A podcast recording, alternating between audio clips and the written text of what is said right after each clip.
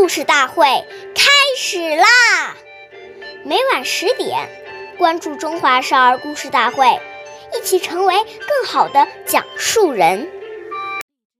岁月易流逝，故事永流传，弘扬中华瑰宝，传承红色基因。我是中华少儿故事大会讲述人段博新，一起成为更好的讲述人。今天我给大家讲的故事是《故事大会红色经典故事》第十二集：四双旧布鞋能换到一条狗吗？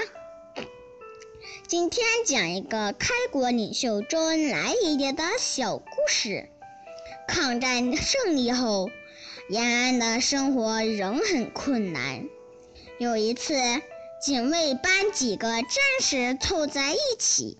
想给周副主席弄点吃的补补身子，周警卫战士小魏出了个主意，拿四双旧布鞋去农户家里换了一条狗。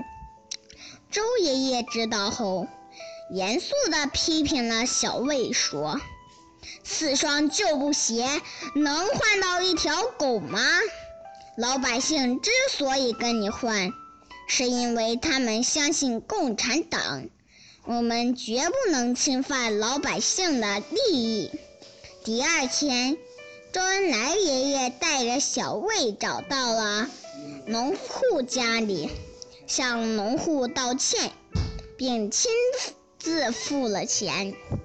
关注中华啥故事大会，一起成为更好的讲述人。我们下期见。